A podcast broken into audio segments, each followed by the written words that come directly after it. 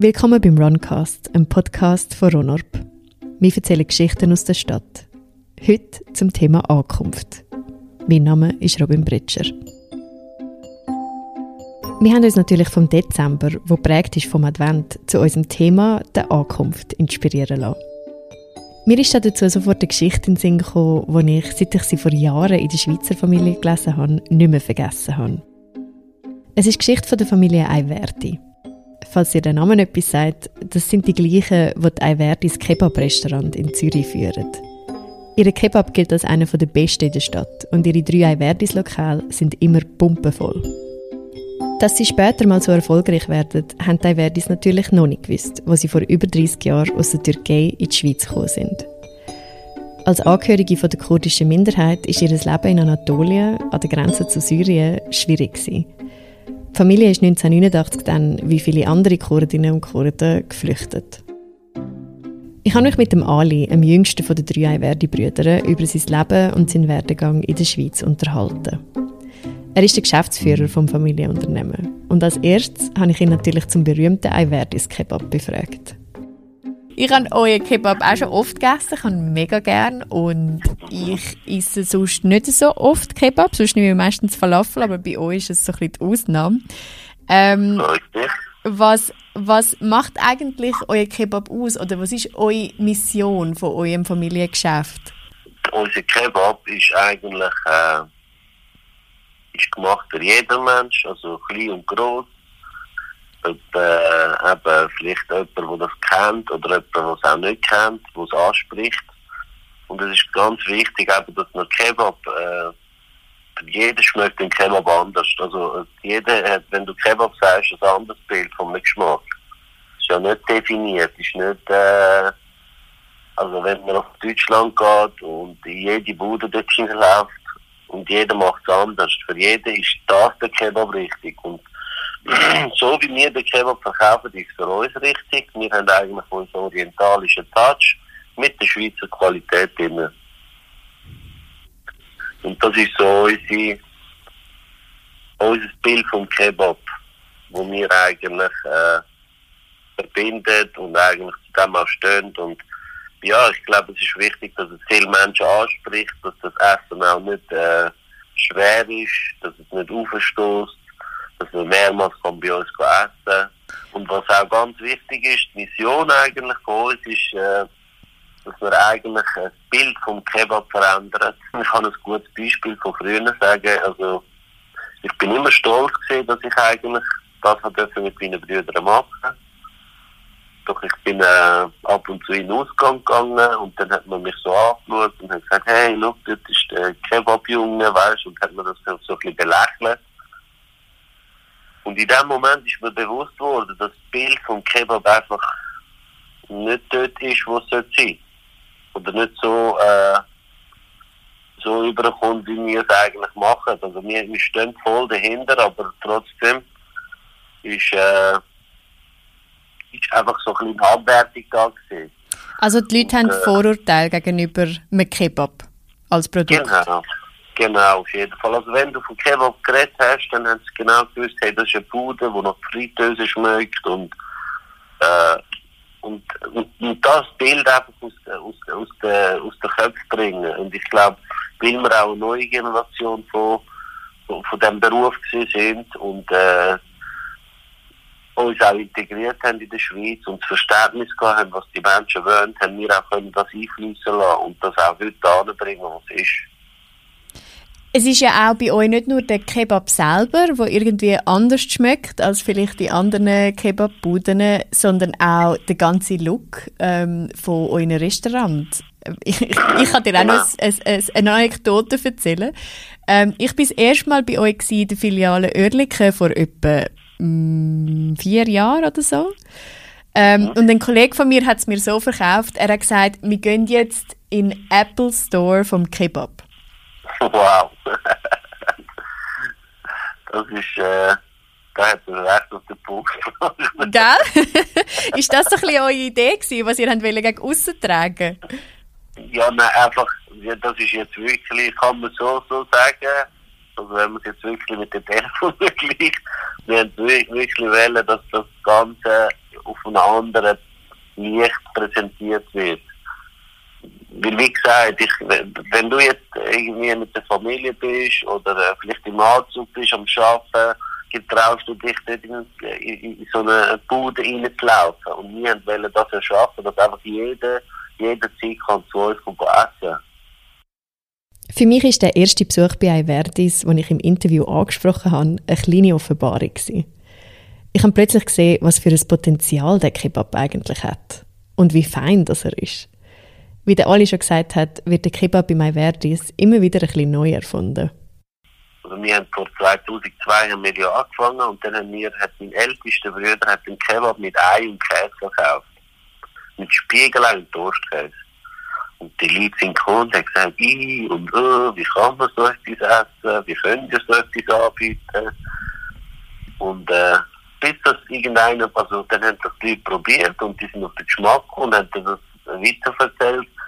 Und das ist unsere erste Gourmet sozusagen. Also das ist unsere Spezialität, die wir damals erfunden haben. Es hat niemand gegeben, der die Mischung gemacht hat.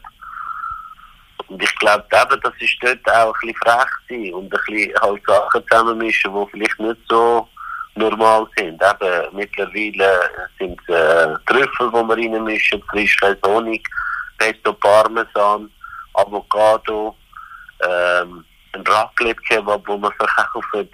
Also wir sind dort sehr, äh, sehr kreativ unterwegs und äh, ja, wir tun eigentlich äh, das Bild vom Kebab komplett immer wieder auf den Kopf stellen.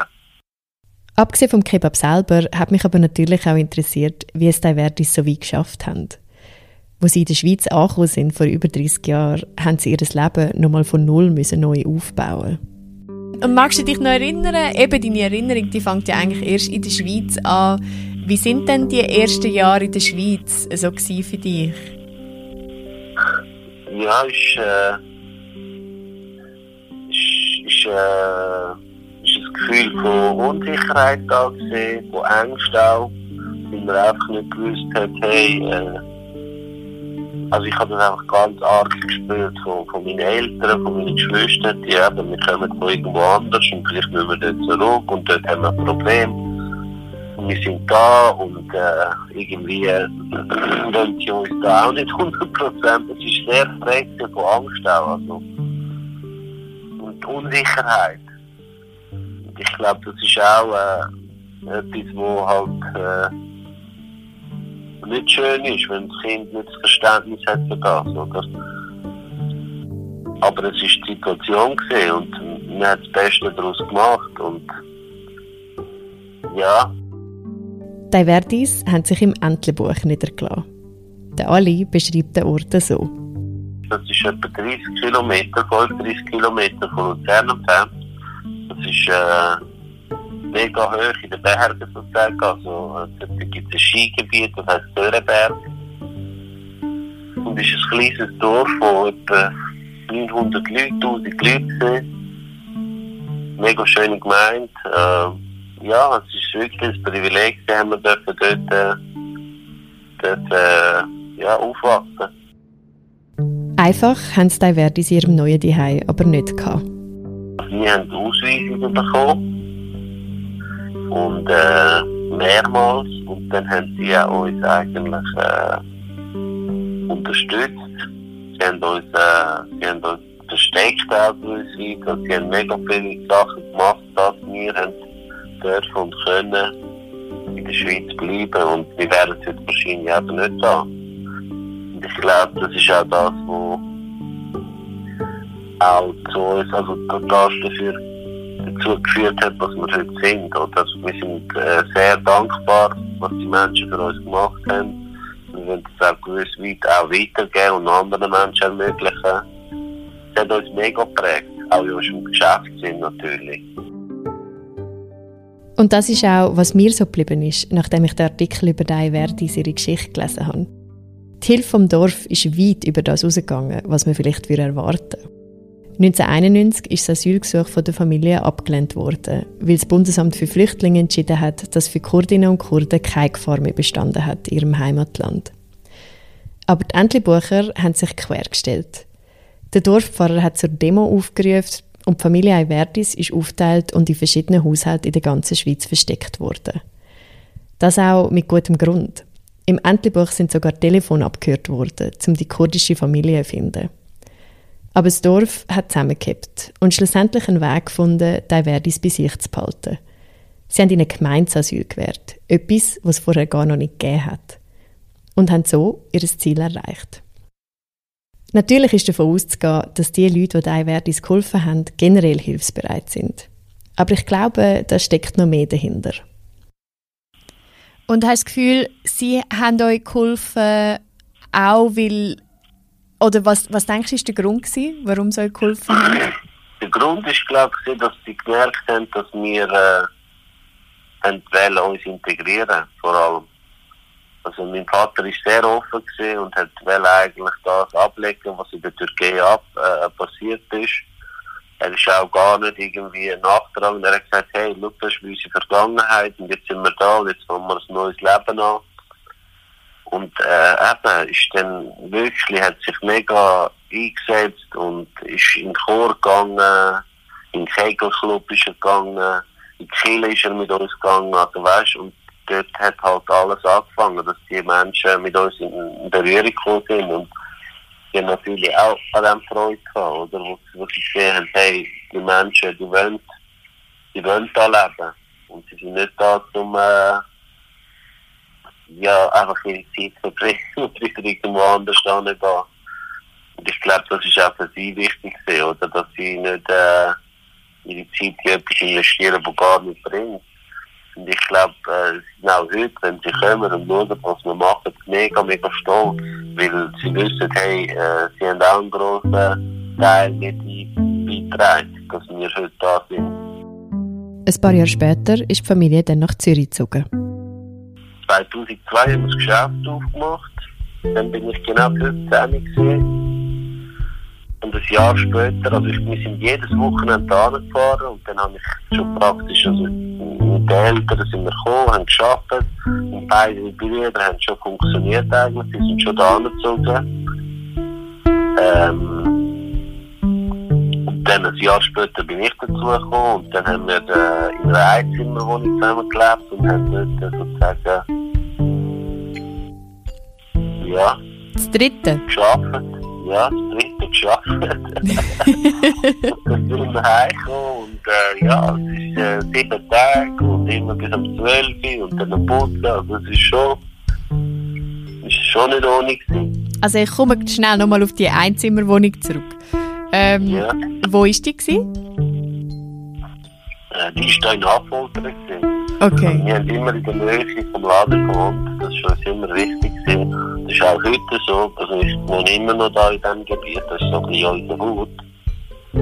Ja. Und wie war das gewesen, mit deinen zwei Brüdern auf so engem Raum zusammen zu wohnen? Ja, es war lustig. Oder? Es ist ist auch ein bisschen schwierig natürlich. Äh, wenn jetzt einer mal eine Freundin mit, also eine Frau mit eingenommen das ist natürlich nicht so cool gewesen. Ja, das kann ich mir vorstellen.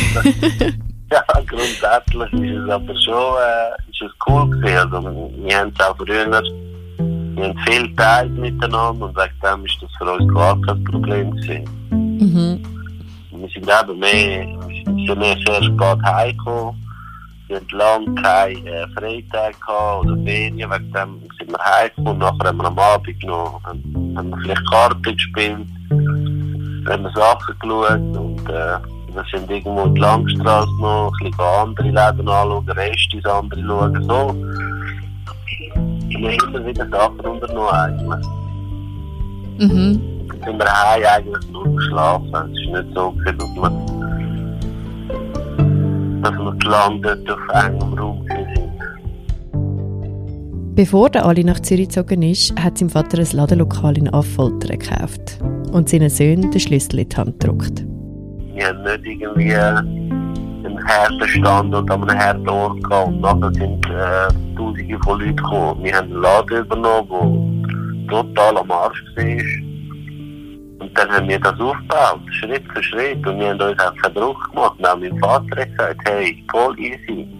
er hat natürlich eine riesige Schuld gemacht, oder? Er hat Schulden auf sich genommen, um den Laden zu kaufen, aber er hat nicht durch Druck ausgeübt und hat gesagt, hey, wir müssen das heute und morgen abzahlen und von dem her hat sich das dann so entwickelt, dass wir wirklich Schritt für Schritt alles aufgebaut haben und immer eigentlich mit einem guten Gefühl. Natürlich hat man manchmal Meinungsverschiedenheiten gehabt, untereinander ein bisschen Reibereien gehabt. Es war nicht immer einfach. Gewesen. Aber grundsätzlich ist, äh, ja, ist es schön gewesen, dass wir dann dürfen, dürfen so miteinander funktionieren und äh, ja, es hat auch Freude gemacht, oder? Die Freude an der Sache spürt man am alle an. Und man sieht es auch am herausragenden Marketing von Iverdis. Sie haben zum Beispiel schon mal einen Kebab ins Weltall geschickt und sind mit dieser Aktion viral gegangen. Wir sind äh, sehr viel am Brainstormen und dann äh, wir searchen da mega viel, weißt also wir sind das damals. Äh, und wir haben einen gehabt, der unsere grafische Sachen macht. Und wir haben in der Nacht immer Sachen gesearcht und dann ist er auf ein Video gestoßen. Und dann hat er gesagt, hey, das könnten wir auch machen. Und nachher haben wir gesagt, weißt du was? Und ich gesagt, komm, probieren wir es. Und nachher haben wir all das Zeug gestellt und, äh, und den Ballon probiert aufzuschicken. Ist dann aufgegangen, ist dann nicht zurückgekommen. Ist nicht zurückgekommen? Nein, wir haben ihn nicht mehr gefunden, GPS. Dann haben wir nochmal gemacht. Dort ist er wie nicht richtig in die Luft gegangen. Und dann haben wir es nochmal gemacht und dann hat es geklappt. Und dann ist er irgendwo in Stuttgart oben runtergekommen. Wir haben äh, die Kamera können heil äh, nehmen und haben dann die Videos angeschaut und es war mega spannend gesehen, die Perspektive mit dem Kebab natürlich. Und dann habe ich das, äh, haben wir das in ein paar äh, Zeitungen haben wir geschickt, vor allem 20 Minuten haben wir das geschickt und äh, ein paar Portale, die auf äh, Instagram und auf Facebook mega groß sind. Und dann ist es halt äh, zwei, drei Monate gegangen. Und nachher ist es total durchgedreht. Also nachher haben wir Interviewanfragen von irgendwie von Asien gehabt. Äh, die haben uns von der Türkei angerufen, von Kanada, von Österreich. Ich bin auch dort ist lustig, ich bin in England gesehen. Ich bin das erste Mal in meinem Leben in England gesehen. Dann äh, sind wir ein bisschen raus auf die Straße, sind wir Kaffee trinken. Und dann sehe ich nebendran einen mit der Zeitung auf der Sand, der Sand, die Zeitung, auf der Hauptseite irgendwie, steht der First Kebab in Space. Und ich schaue, da steht einfach auch Werbung. Und ich bin total baff gewesen. Ich dachte, das spinne ich jetzt, das kann doch nicht wahr sein. Da hat mich irgendwann verarschen. Und nachher, äh, kurz nachdem hat das Telefon geschaltet, die ganze Zeit. Und äh, unser Projektleiter hat gesagt, hey, es ist jetzt gerade äh, ein riesiger Boom und jede Medien berichtet über das und die wollen Interviews und die wollen das und die wollen dieses. Und das ist recht ein Wellenausbruch. Also sie haben praktisch in jedem Land, äh, in jedem grossen Land ist das in den Medien gekommen. Das ist natürlich das ist ein Meilenstein. Also das ist äh, für so eine Aktion haben wir nicht erwartet, dass äh, so eine Bombe einschlägt. Ja, und ich glaube auch, es gibt nicht viele Firmen in der Schweiz, die das geschafft haben. Ja, das, das stimmt auch, ja. Das ist vor allem in dieser Größe. Ich meine, wir sind ja nicht äh, ein riesiges Unternehmen, wo weiß nicht, wie viel Budget haben, die ins Marketing investieren. Und wir haben einfach äh, im richtigen Moment ist richtig investiert und sind auch Vorreiter in etwas gesehen. Und äh, ja, ich glaube, das ist auch wichtig im Marketing, oder? Dass man nicht nachahmt, etwas, irgendetwas, weißt, sondern dass man sich inspiriert und dann halt etwas Cooles daraus macht. Aber das ist nicht der einzige Medienerfolg von. Gewesen. Und was ist das, gewesen, was ich gelesen habe noch von Will Smith? Genau, der Will Smith. Ähm, wir tun ja mega viel äh, so Filme und äh, alles, was mit AY eigentlich zu tun hat, wir so einbinden, so Kinofilme, so Serien. Und äh, weil man halt ein riesen Will Smith-Fan ist, also wenn man auch uns anläutet, dann redet eigentlich die Stimme von Will Smith am Telefon, wenn du dich mit einem Laden verbinden. Ah ja? Müssen ja, voll. Also muss ich das testen. Ist schon vorher passiert, also das haben wir schon vorher gemacht, bevor das jetzt mit dem Will Smith passiert, also dass der das dann nachher repostet hat. Und dann haben, äh, haben wir ein Shooting gemacht für Bad Boys und dann haben wir es aufgeladen, haben wir ihn markiert und äh, er, geile Sieg, hat es halt natürlich mega cool gefunden, hat es nachher äh,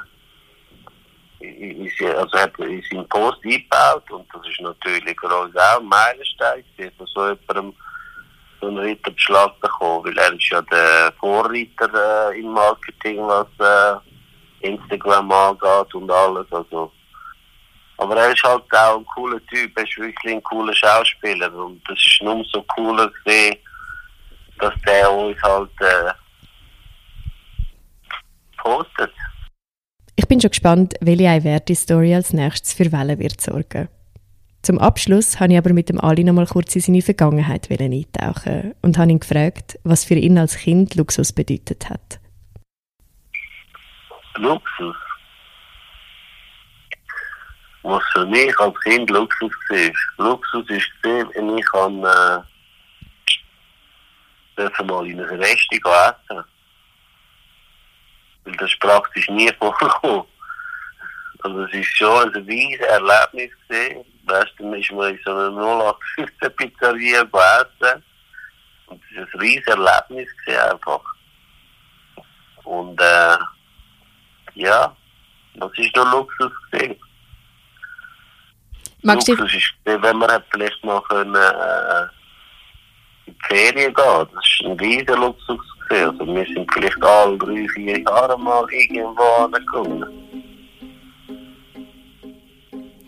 und Ja, spezifisch jetzt auf mich bezogen. ja, sicher. Magst du dich noch ähm, erinnern, so ein bisschen an deinen, also einen sehr einschneidenden Restaurantbesuch? Weißt du, was du gegessen hast oder so, oder Ja. was passiert ist? Genau.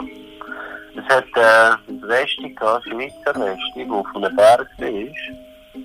Und äh, all die Menschen, die uns geholfen haben, die Familien, wir haben uns im, äh, so vor der Weihnacht immer zusammengetan und sind nachher dort hochgefahren. Es ist ganz ein steil, also ist ganz ein steiler Weg, wo voll Schnee ist. Also zu dem Resti war es mega schwierig. gewesen. Und dann hat es dort einfach Alpermacaroni gegeben mit äh, Apfelmus und das ist so etwas, was ich nie vergesse. Das ist so wirklich, man hat sich immer gefreut auf die Jahreszeit und zum in das Resti zu essen. Und das ist so wirklich das Highlight vom Jahr sozusagen.